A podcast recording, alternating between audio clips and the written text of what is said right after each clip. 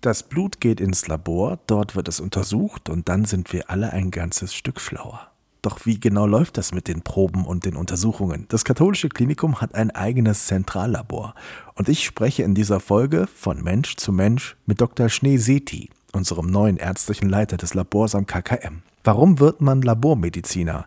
Was passiert in einem Labor? Wir sprechen drüber. Und zwar jetzt. Von Mensch zu Mensch, der Podcast des katholischen Klinikums Koblenz-Montabaur. Nah dran an Menschen, Emotionen und Medizin. Erstmal herzlich willkommen am katholischen Klinikum. Schön, dass Sie da sind. Vielen Dank, ja, hallo. Labormedizin. Fangen wir doch einfach mal ganz trocken damit an. Was hat Sie daran fasziniert? Viele arbeiten ja so gerne mit Menschen und Sie haben gar nicht die Menschen vor der Nase, sondern eher, naja, Blut oder ähnliche Dinge, die untersucht werden müssen. Was hat Sie daran fasziniert? Naja gut, mich hat schon von der Schulzeit im Prinzip Mikroorganismen interessiert.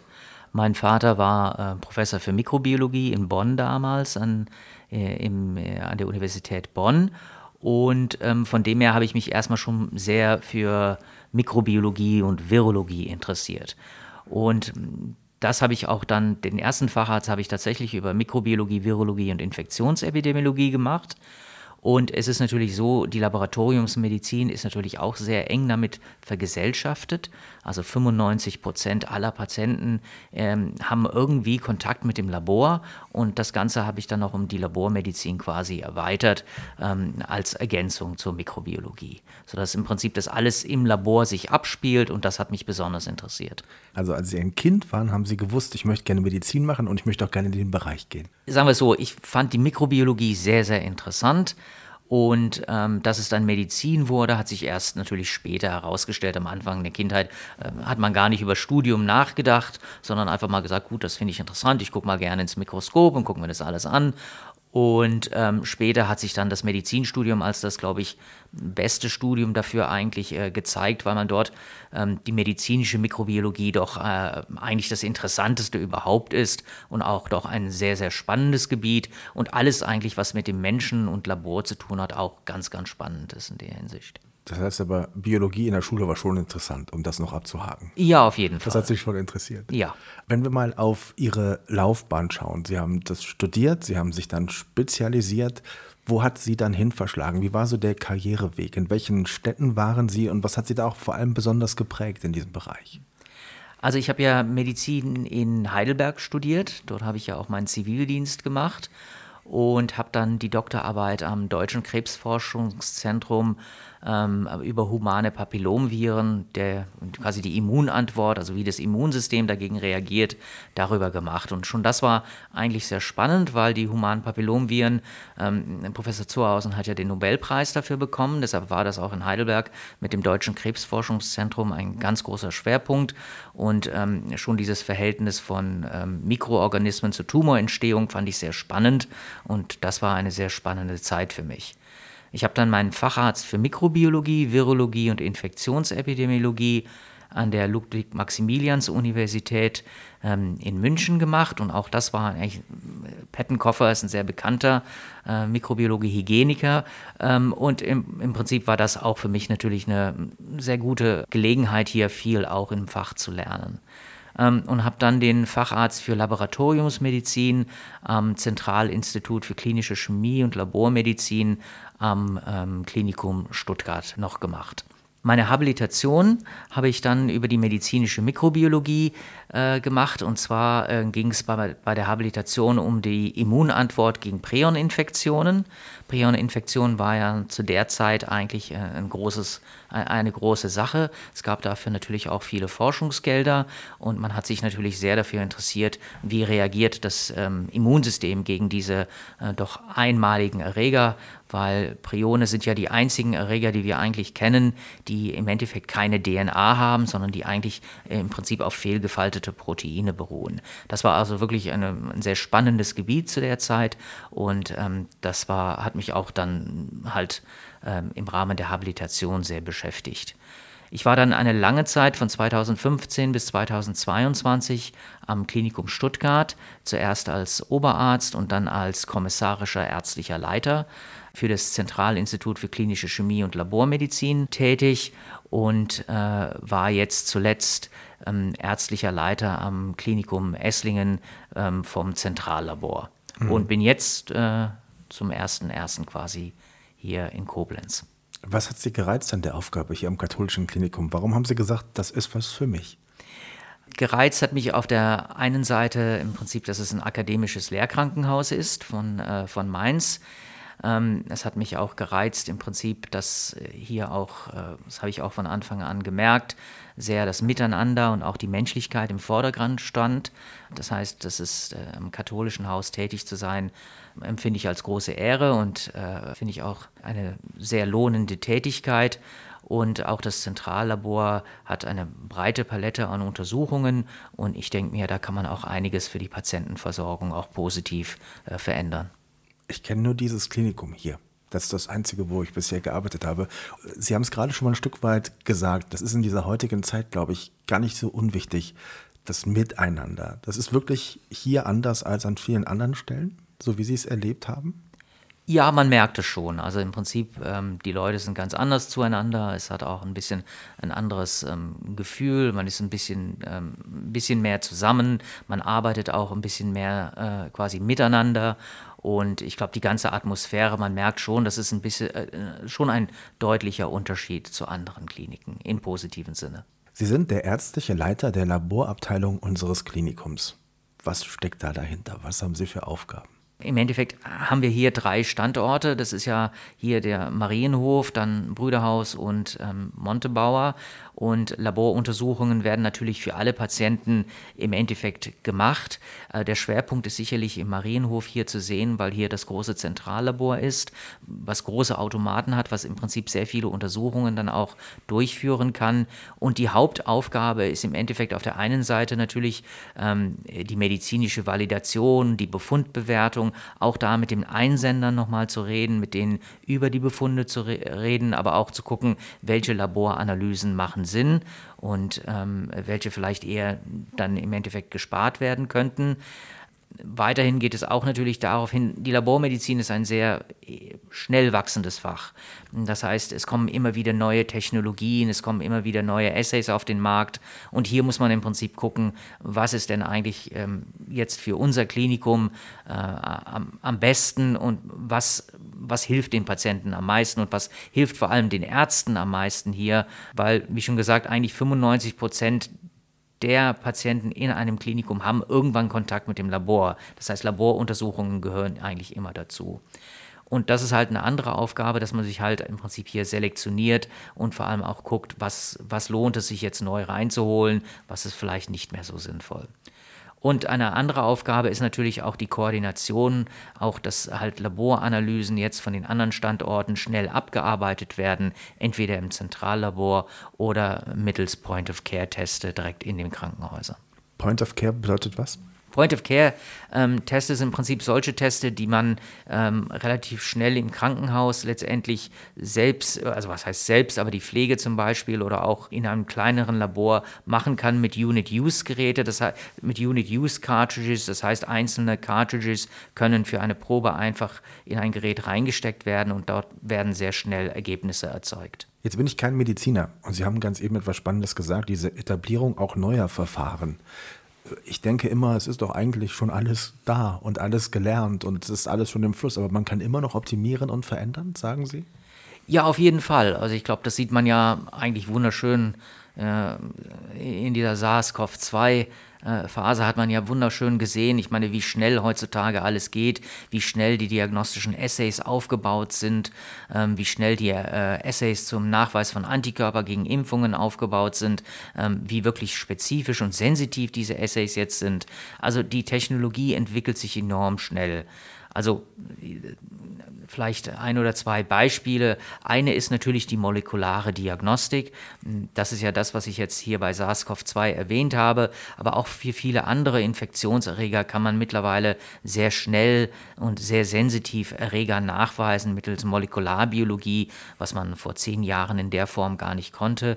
Und auch mit einem sehr geringen finanziellen Aufwand und vor allem sehr, sehr schnell.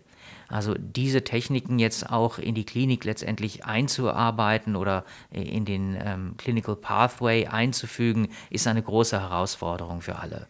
Aber ein anderes Beispiel wäre zum Beispiel das therapeutische Drug Monitoring. Man weiß zum Beispiel heute, wenn man Medikamente gibt, dann sind die Auswirkungen auf unterschiedlichen Leuten ganz anders, abhängig davon, wie die Genetik ist, wie groß sie sind, wie klein sie sind. Und einer der großen Herausforderungen ist sicherlich auch hier zum Beispiel ähm, zu monitoren, wie, wie ein Medikament wirkt äh, bei der einzelnen Person und entsprechend auch möglicherweise Dosisveränderungen herbeizuführen. Das kann man bei Antibiotika machen, das kann man aber auch bei Immunsuppressiva machen. Und da gibt es auch neue Technologien, wie zum Beispiel die Massenspektrometrie, die dort eine große Rolle spielt. Also das wären einfach zwei Beispiele, aber es gibt noch viele, viele mehr, wo einfach Technologien hier ähm, vieles verändern in der Labordiagnostik. Ich habe kürzlich einen sehr lieben Menschen begleitet bei uns, der hier untersucht wurde. Da wurde das Blut abgenommen und nach zwei Stunden hatten wir einen Termin beim Chefarzt zur Besprechung. Und da haben wir so gesagt, naja, das Blutbild wird dann irgendwie in den nächsten Tagen dann da sein und dann würden wir dann sicherlich erfahren, wie die Ergebnisse sind. Nein, die lagen schon vor. Die lagen einfach schon vor. Also innerhalb von zwei Stunden haben wir es dann hier einfach untersucht und wussten da genau Bescheid. Das fand ich total beeindruckend. Sind wir so schnell? Ja, auf jeden Fall. Also die Mitarbeiter im Zentrallabor ähm, sind da äh, mit vollem Herzblut dabei und setzen sich auch dafür ein, dass diese Werte sehr, sehr schnell sind. Also man redet immer von einer TAT-Zeit, das ist die Turnaround ähm, und man versucht hier für wichtige Parameter, ähm, wie zum Beispiel Troponin, äh, wirklich Turnaround-Zeiten von äh, 40 Minuten oder so im, zu haben. Das heißt, das wirklich so zu optimieren, dass die Probe so schnell wie möglich ins Labor kommt, so schnell wie möglich auch auf dem Gerät und dass man so schnell wie möglich auch ein Ergebnis hat. Und auch die Geräte sind natürlich mittlerweile so, dass deren Assays sehr, sehr gut sind. Viele von denen sind Immunoassays. Das heißt, dort sind sehr äh, monoklonale Antikörper werden dort eingesetzt, ähm, die, die es in dieser Form vor ein paar Jahren gar nicht gab. Und ich glaube, ist es richtig? 24 Stunden rund um die Uhr können wir hier untersuchen? Ja, das ist korrekt. Und zwar äh, das Zentrallabor ist 24-7 auch ähm, besetzt. Das ist eine Notwendigkeit, weil natürlich immer wieder Notfälle reinkommen. Ähm, es ist, ist, ja auch ein Blutdepot dort, was auch ähm, natürlich gewährleisten muss, dass hier Konserven zeitnah geliefert werden. Also da ähm, sind wir tatsächlich 24-7 für den Patienten da. Und jetzt nochmal ganz kurz für den Laien wirklich. Welche Körperflüssigkeiten untersuchen wir? Und was wird genau untersucht? Also was genau wird versucht herauszufinden mit der Labormedizin?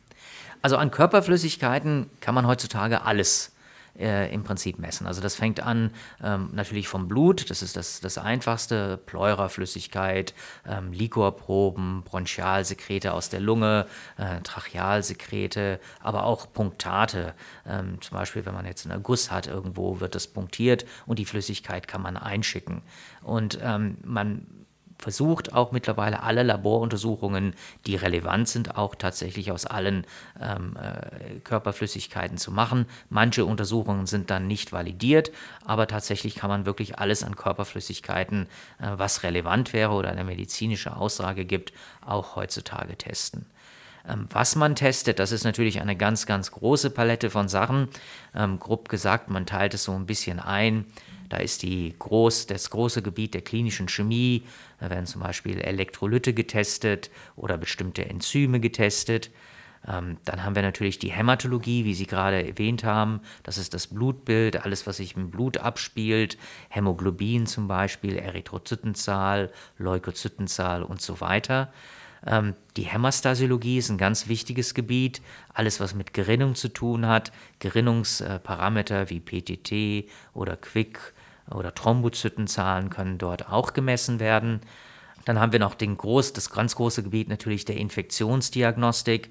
Ähm, hier kann man natürlich kulturell äh, Erreger nachweisen, hier kann man aber auch äh, PCR-Untersuchungen machen. Und dann gibt es natürlich Spezialgebiete wie die Immunologie. Da kann man Autoantikörper messen gegen bestimmte Gewebe, wenn jemand eine Auto, Autoimmunerkrankung hat zum Beispiel. Ähm, und man kann natürlich auch infektionsserologisch Antikörper messen gegen bestimmte Erreger. Das heißt, die Labormedizin ist in sich eigentlich ein sehr, sehr großes Fach. Und ganz wichtig, nicht zu vergessen, ist natürlich die Immunhämatologie, was wir natürlich für die ganze Transfusionsmedizin brauchen. Wie wichtig ist diese interdisziplinäre Zusammenarbeit? Sie sind ja quasi für alle da.